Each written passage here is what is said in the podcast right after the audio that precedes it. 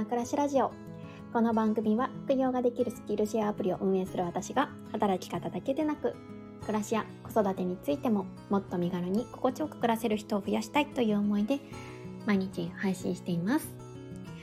こんにちは、えー、今日はですねフライング花金ライブということで、えー、12時になりましたのでライブをしていきたいなと思っています。はい。あ、バティさん、こんにちは。来てくださってありがとうございます。お昼休みなんですかね。結構ね、あの、お昼、意外にこの時間来てくださる方がいらっしゃるので、うん、よかったなぁなんて思っています。えー、今日はですね、えー、まあ、今日の朝配信した内容とちょっとかぶってしまうんですけれども家計管理術みたいな感じのお話をしたいななんて思っています。はい。でね、まだ、あ、しましまさんも、あ、いらっしゃった。こんにちは。そう、なんで、えっ、ー、と、そうですね。もし、今お話ができるよっていう方がいらっしゃったら、是非ね、ちょっとあの手を挙げていただければ、一緒にお話ができればなって思っております。はい。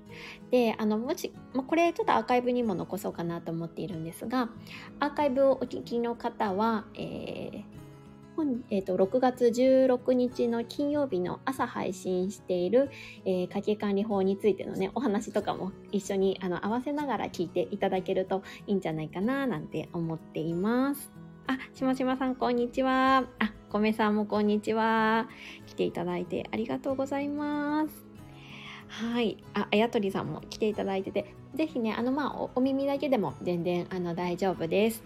早速なんですけれども、今日はですね、あの、今回の テーマを、えー、くださったしましまさんがね、手を挙げていただいておりますので、お呼びしたいなと思います。しましまさん、こんにちは。こんにちは。聞こえますか？聞こえます。はじめまよろしくお願いします。はじめまして。リクエスト答えていただいてありがとうございます。いえ、とんでもないです。むしろね、はい、あの、素敵なテーマを くださってよかったです。はい。ただ、多分私以外もこういうの聞きたい人絶対いるだろうなって 思って。そうそう、はい、私もそう思いました、はい、意外にね、お金の話ね、あの、興味ありますよね。よ。意外とできないですし、リアルな、はい、友達と。はい。わかります、わかります。はい。ですね、今のところ、えっ、ー、と、しましまさん以外に手を挙げてる方はいらっしゃらないので、あの、ゆっくりですね、はい、30分間お話できそうなので、はい、はい、よろしくお願いします。よろしくお願いします。あ、じゃあ早速、あの、つのみさんの、うん、今日、今日でしたっけ？あの、少し前の、うん、はい、あの、放送を聞かせていただいて、はい。で、えっ、ー、とですね、私、あ、私のお話ししちゃってもいいでしょうか？もちろん、もちろん、お願いします。はい。はい、すいません。皆さんお付き合いいただければ嬉しいです。あの、うちもですね、うんうん、夫と私、お財布が別々なんですね。あ、そうなんですね。別々タイプ。なので、うん、はい、つのみさんとは同じだって 思ったんですけれども、うんうんうんで、えっ、ー、と、そのつのみさんがお話しされてたように、あの、収入、まあ、例えば、えっ、ー、と、夫が10で私がまあ6だったとしたら、はい、まあ、その、あの、割合に合わせて固定費だったりとか、うんうん、まあ、食費とかいろいろ通信費とか、あの、そういうのを払うっていうのも、あの、同じ感じなんですよね。あ、一緒なんですね。あ、すごい嬉しい。一緒、はい。ただ私、あの、仕事、前はフルで働いてたんですけど、今は全然そんなに働いてなくて、その前に決めたルールのまま、なんかこう、ずるずると、あずるずるとって言い方はあれですけど、まあ、特にあの、変えたりとか、そういうのはできてなくて、なんか全貌がこう、は、把握できないというか、あの、私が非常に数字が弱くてですね、例えば、あの、すいません、一方的に喋っちゃって申し訳ないです。大丈夫ですよ。まず、あの、ありがとうございます。はい、あの、しましまさんの、ちょっと家計内容お聞きしたいなと思ってたので、はい。すいません。はい。はい、あの、私はですね、あの、基本的に、あ、はい。えっ、と、コロナになってからはもうほとんど現金じゃなくて、まあ、クレジットカードだったりとか、あとは、あの、ペイ、ペイペイとか、まあ、そういうのいろいろ、あの、メインに使うようにはなっていて、うんうんで、えっ、と、マネーフォワードのアプリとかはいはい。ありますよね。はい。まあ、あれの、えっ、と、無料版ではあるんですけど、はいまあ、そこに連携させるものはさせて。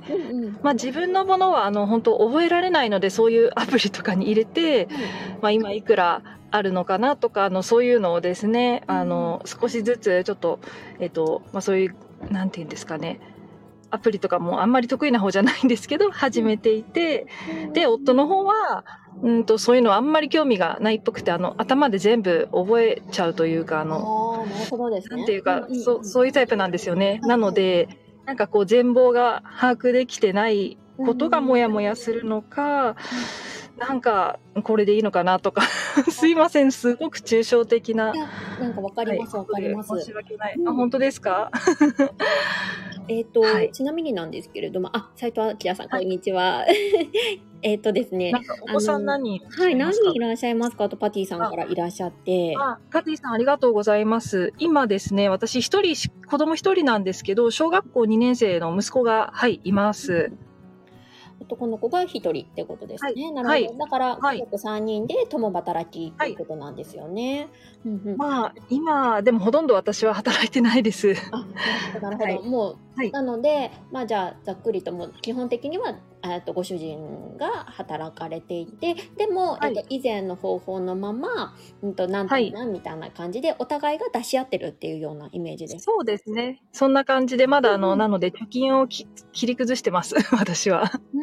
はいそ。っか、そうですね。収入が、あれだから、はい。そうですよね。そうなっちゃいますよね。はい自然とね。そうそうなんですよね。はい。なるほど。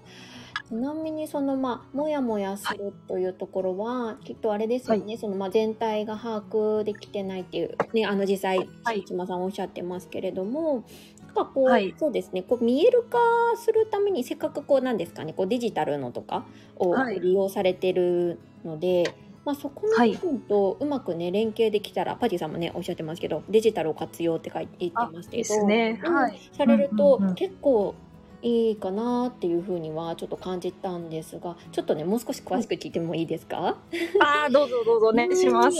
えっと、はい。主人と島さんさんがいらっしゃってで一緒にはい。出し合ってるお金というと、まあえっと家計費ですか？この1ヶ月に必要なお金ということですよね。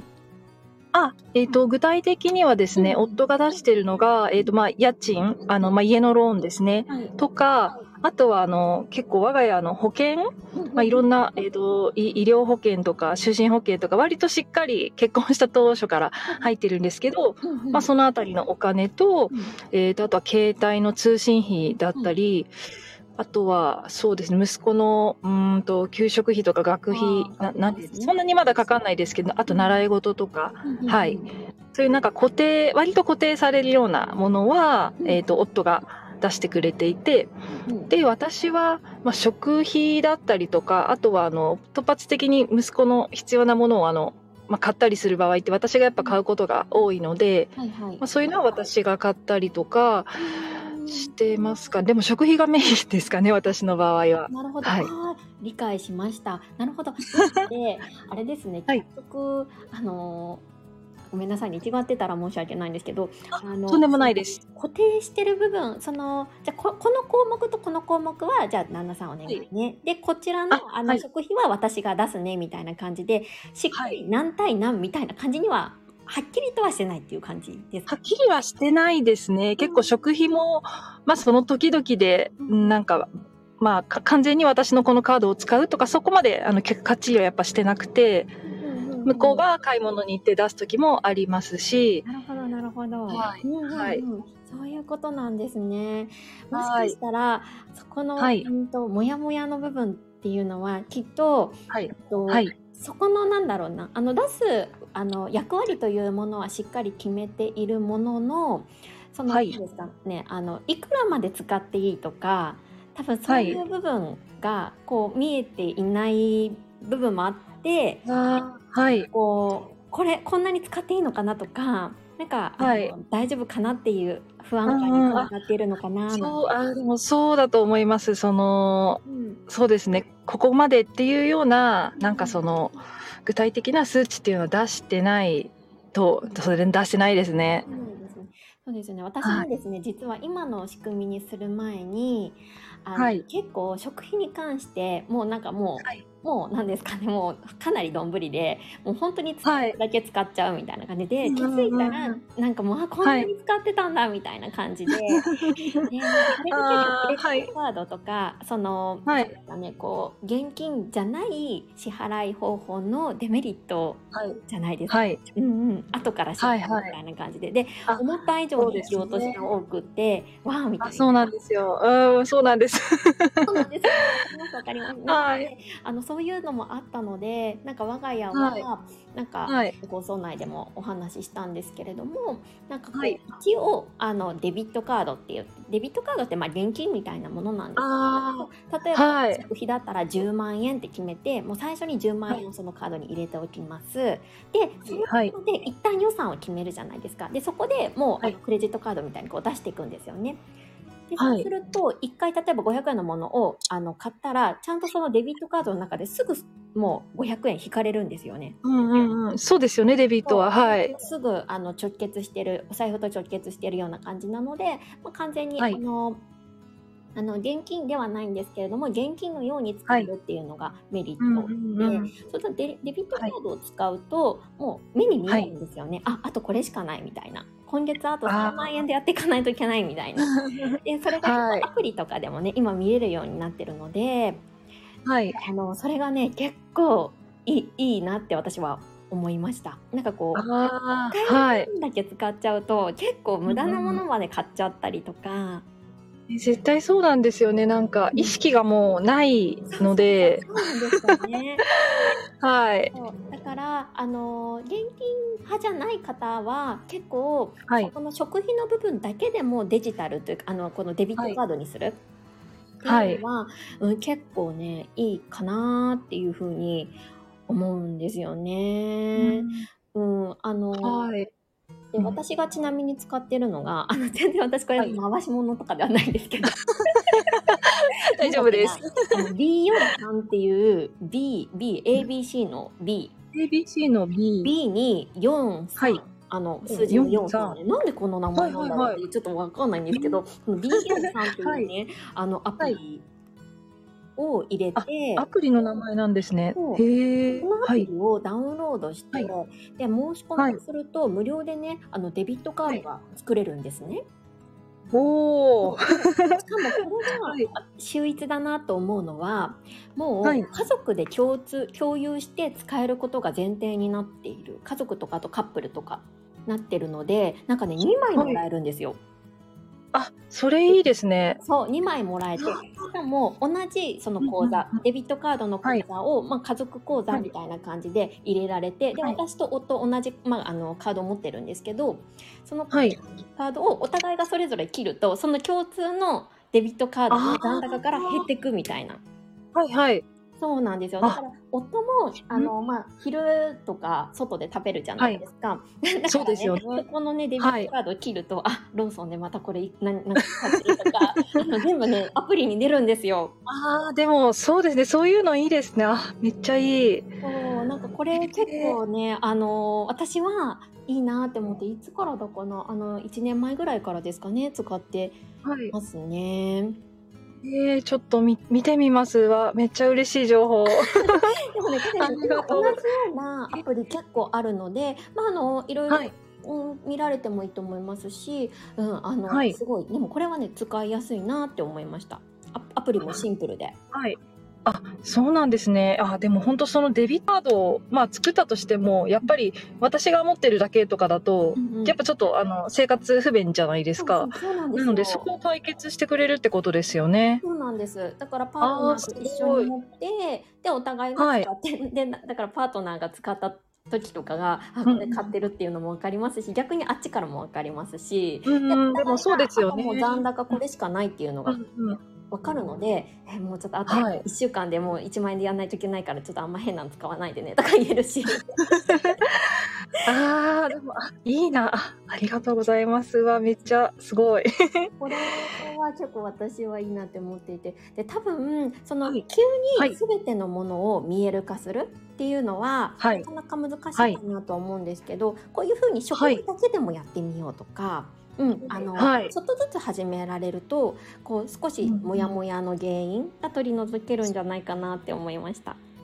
ああ、そんな気がします。ああ、すごい。いやー、つのみさん、さすがです。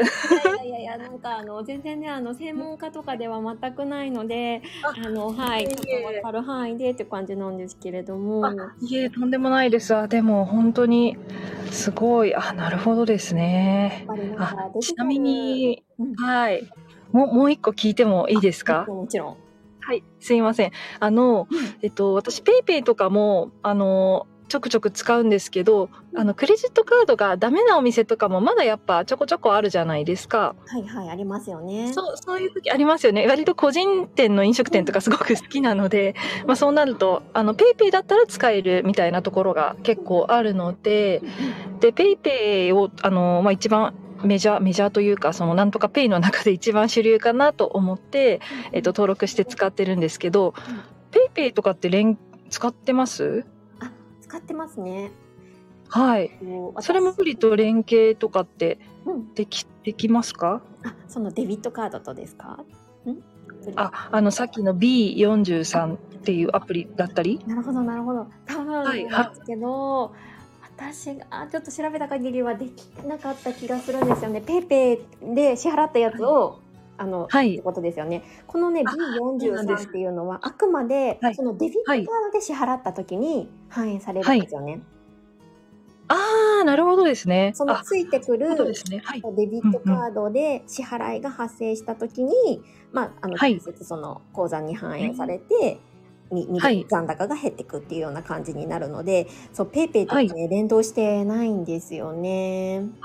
なるほどですね。うんうんああ、そうそうなんですよ。あの、マネーフォワードもどうやら、ペイペイと連携ができないようで、ちょっと、私もどこまで調べられてるかあれなんですけど、なんかそうなると、あーまた、使途不明金が 増えたみたいな気分に勝手になってみたり。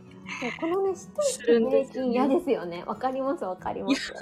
いや、嫌ですね。なんか、うーん、うんかといって、まあそんなに数字が得意なわけじゃないので、把握する、なんていうか、うん、把握は本当に苦手だと思うんですけど、なんかそれでもやっぱ、あまりできてない気がして、もやっていうのがあったので、ちょっとその電子マネーとかって、うん。皆さんどんな感じでされてるのかなっていうのもちょっと気になっていました。ありがとうございます。えっ、とですね、私は、そう、なんかあの、一応ですね、ペイペイに関しては、もう完全に自分のお小遣いの分、もう本当自由に使ってもいいよっていう分分の、あの、はい。ものとこう連携をさせてるんですね。こう口座とか自分自身のカードあでやってるので、はい。うん話もう使途不明金になってもいいやっていう ものをしていて、なんですかね、はい。あのちょっと放送の中でもお話ししたようにもう最初に絶対取っときたいものは避けとくとあ避けておいて、はい。でもう残ったもので、もうあのやもうやる分にははい。それが使途不明になってももう致し方ないみたいな感じで。やってるところがあるんですよね。でそうどうしてもそうできないあの連携ができないとか、あの現金じゃないとダメっていうお店もありますしね、はいペイペイすらありますよね。ありますよね。はい。そうそうなんですよね。あ皆さんもなんかいっぱい来てくださってありがとうございます。あかなさんもパティさんありがとうございます。いらっしゃいませ。こんにちは。でゆずきさんもこんにちは。ここんにちは、皆様。すいません、私のお話だけを、ちょっと本当につむみさんにありがとうございます。聞いてもらってる回に。いや、あの、すごい、あの、皆さんも、なるほどって思って くださってると思ってはい。いますので、で、パティさんが、今、ググってみましたが、公式にはいは PayPay との連携に対応していなくても、家計管理アプリによってはやりようがあるっぽい。うーん。おー、すごい、さパティさん。ありがとうございます。早速。家計管理。アプリの種類によってはってことですよね。きっとそのうん。家計管理アプリによってはもしかしたら連携してるアプリもあるかもってことなんだと思うんですけど、うんうんうん。なるほど。だからどうなんですか？まあそれでも全部ちゃんとどこまで把握したいか。うん。そのそうですね。そう自分自身で、あの見える化してやりたいか、はい。なんかそこの何ですかねはいあのげ限度じゃないですけれどもなんかそういうところをこう決めるとすっきりするかもしれない。うんうんうんそうですよね。うん、確かにでも食費は大きいとこなので、まずそこからやってみてっていうのは、あの、ぜひ取り入れさせてもらいたいと思います。よかったです。一つだけでもね、そうはい。私もすごいまさに同じ悩みをあ島島さんあと抱えていて、そうと1です年ね。前ぐらいに、そうなんかはい。本当にもう使おうと思えばどんどん使って、なんかもう、はい。うん。あのクレジットカードの明細すごいことになってるみたいな。そうですよね。でで私も以前はマネーフォワードとあの連携させてたんですけれども、ああ、はいそ。れでもなんだろう、うんうんそのチェックするのすらなんかも私は結構ズボラなので面倒くでさいそうですよね。そうなんですよ。それもありますよね。そうそうなんですよ、だからは本当にしっかりされてる方だったら全然ね、はいできるかなと思うんですけどそれこそうんうん現金で払った時はしっかりマネーフォワードにちゃんと自分で入力して、あてかあ、はい。うん、あの、うんうんペイペイで払った時はちゃんと入力してっていう細かなねそうですね。うんうんうん。やってもいいかなと思うんですけど、私の場合はもうそこまでの労力がかけられないということを途中でうん。やったんですよね。なんでもう自分のお小遣いとかに関してはもうペイペイとかで払って、でもそれに関しての、うん、数字は追わない。ああ、残高が減っていったらもうあー使いすぎだなみたいなうんうんうん。感じでやってるところでもです。そうですよね。まあ、そのやり方だとメリハリがあって、まあ、忙しいね。つのみさん忙しいと思うんですけど。なるほど。それだったら良さそうですよね。うん、そうですね。あとあれですよね。きっとしましまさんの場合は、その今ね、そのあの前回としましまさんが2人はいで働かれていた方法でのこうか管理方法と、そのまま踏襲されてる、あの引き継いじゃってるはいということなので、もしかしたら一回ね、ここの部分、あのそもそもの部分をご主人と話し合われてみるっていうのも一つかもしれないですよね。あ、そうですね。いや、もう、このアーカイブ一緒に聞こうかなって。こんな感じで相談をさせてもらったよっていうので、ぜひ参考にさせていただきたいと思います。よかったです。そう結構そうあのや家賃、うそうか家賃か家賃はでもしょうがないにしても保険とかもね、はい結構はい。高高いですもんねものによってはね。あ結構高いですね。うちは高く入っちゃって、なんかこう、一時期本当に正直、お給料がまだ若い時で、うんあ結構ギリギリだなって時もあったんですけど、なんか解約する、うんうんなんて言うんですかね、ゆ勇気がないと言ったら変か。なんかそれももったいないかなって思って、まあ結局貯金にも回るような保険なので、まあ今は、はい、まああの、引き続き入ってるっていうような感じですかね。実はねそれも私と全く一緒だったんですよ島島さん。本当ですか？え、え、だったというのは過去形ですね。ですよ。なんか実は、はい。うちも多分同じタイプだと思うんですけど、私が入ったのは、もうあ、えー、と言っちゃうとですね、私の場合は、はい。えっ、となんだっけ、はい。あの外貨建ての、えー、と積み立ての保険？ああ、外貨の方ですか？はい。あ。でも2本建てのもあったんですよね。もうがっつり入ってて、はいはい。もうなんか変な話保険貧乏みたいになってたんですよ。そうです、そうです。やばい、お一緒ですね。あ、そうなんですよ。ああの、はいああれなんだっけ、あ、そう、プルデンシャル生命だっていう、あの会社の、知ってます。知ってます。一回、はい、あの、あ、なんかそうですねお、おすすめされたことがあります、知り合いから。なんか結局ね、あの、はい積み立て資産になるからっていうことで、はいはい、はい。私も結婚したっての時、23歳の時に 入ったんですよ。はい。ああ、じゃあかなりお若い時に。はい。時ででもうそれでねもうずっと同じ金額でやってて本当に20代はもう保険のせいでお金がないみたいな状況わかります。めっちゃだっ一緒。たんですよ。で、島島さんがおっしゃるように、今解約したら損するっていう、やっぱりあの一定の年齢にならないとあれ結局めねそうなんです。そうなんです。元本が割れちゃうじゃないですか。はいはい。そうだと思って解約できなかったんですよ。はい。でも昨年？はいかもう10年以上入ってたのにもうやめたんですよね。あ、すごい。それは、はい。何きっかけで？なんかですねまあやっぱりずっと自分の中でこうモヤモヤがあって、うなんかん。今を楽しまないでなんかそんなにね将来のことばっかりに積み立ててもなっていうのとあとやっぱりこう、はい。お金の価値って結構その流動性にもあるって思ったんですよね。ああ。いつでもはい。引き出して動かせることが結構お金の大切な要素の一つかなって思っていて、あーあ、そうですね。そのタイプだと、あの、貯金って言っても、まあ、引き出せないっていうようなもんですもんね。そうなんですよね。で現金貯金だったら別にいつでも引き出せるではい。と思うんですけど、うんうんうん。あそういうものだとどうしてもねあのひ引き出せないっていうところがやっぱりちょっと、はい。あのデメリットになってしまうな。逆にそれがメリットに働くこともあると思うんですけどね、うんあの絶対引き落とせないからもう触らないっていう意味で、メリットに働くかなと思うんですけど、なんか私ははい結構そのデメリットの部分はい。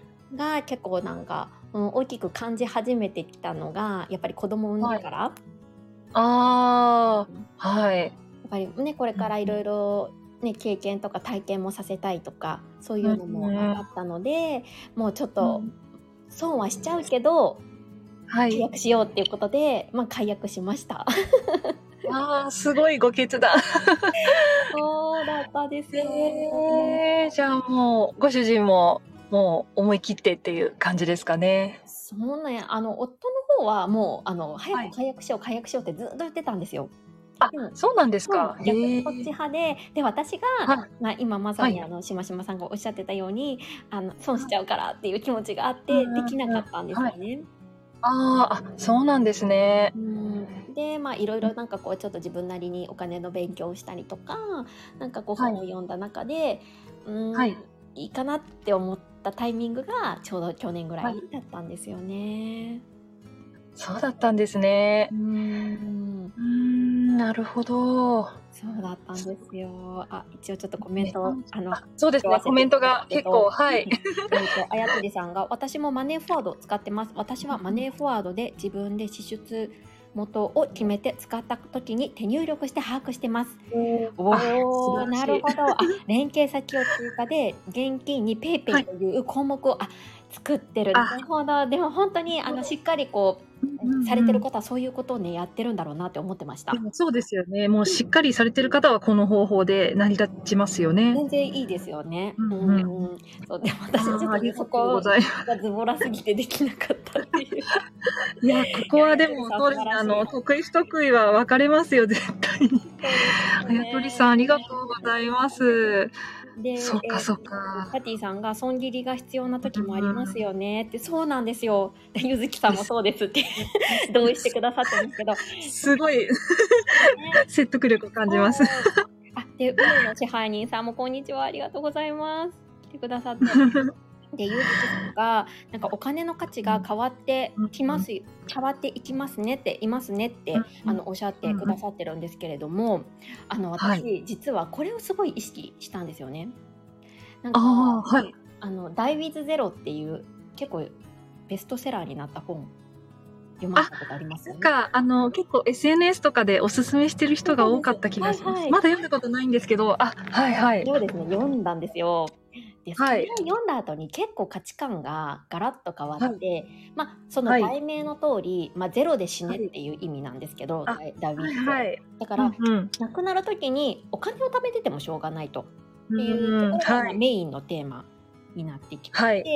ではい。なんかその本で結構私が印象的だったのがその、はい。今私30代ですけど30代で使うお金と60代で使うお金ってまた価値が変わってくる。もちろん60代であのあ使うあのお金が価値が低いっていうわけではなくって30代にしかできない体験ってあーあそうですね。それはもう大いにありますよね。ですよね、うん。それこそあの子供が小さくて旅行に行ってとか、はい。それが60代自分たちが60代になった時はできない。だからうん。やっぱり今のお金っていうのも大切にしないといけないなってその本を読んで思ってそうそうちょっとね、考えたんですよね。ああなるほどですね。そうあの本は確かにちょっと気になってはいたんですけど。うんはい。なんか読めてなかったのでああ読んでみたいです。ぜひぜひちょっとあのこのね、はいあの えっとアーカイブのリンクに、はい。あリあアーカイブの概要欄にちょっとリンクも貼らせていただきたいなって思うので、あ りがとうございます。いやーあこなこなさんこんにちは。はじめまして。聞いてくださってありがとうございます。でゆずきさんが子育ての時とは違ってきます。いやもう本当におっしゃる通りだなって思いますこのコメントね、ゆずきさんのすごい説得感、な、なんていうか、説はい、納得しちゃいますね。うん。説得力が出てこなかった。すいません。え、なんか、私だけ喋っちゃってるけど、大丈夫ですか？えっとですね、今日はね、あの、しましまさんのみの、あの、あれだったので、全然大丈夫そうなんですね。ありがとうございます。いえいえ、こっちこそありがとうございます。本当にい、やーでも、私こそいいろいろ学ばせていただいて、なんかす素敵なね、あの、テーマをくださってありがとうございました。あーとんでもないです。そんな風に 言っていただけて。いや、でも、こんな感じで、あの、つのみさんのね、あの、そのお金の管理のこととか、うんうん。なんて言うんですかね、まあ私みたいなものに、こう、ちょっとお教えて、うんなんて言うんだろう。うまくこうシェアしていただくようなためになる放送ができて、さすがつのみさんだなと。いやとんでもないましまさん、なんかもう私もなんかもう緊張で、実は、もう手に汗握ってですよ。本もう本当でもこうやってね、聞いてくださる方もいたりとか、しましまさんがね、はいこう、うまく相づち取ってくださったりとかもして、あーとん本当にありがとうございました。あ、いえいえ、こちらこそありがとうございました。ちょうど30分ぐらいになりましたので、本日は以上にしようかなって思っております。ありがとうございます。またどうぞよろしくお願いします。はい皆さんありがとうございました。はいありがとうございました。ではさようなら。はい、失礼します。はいはい。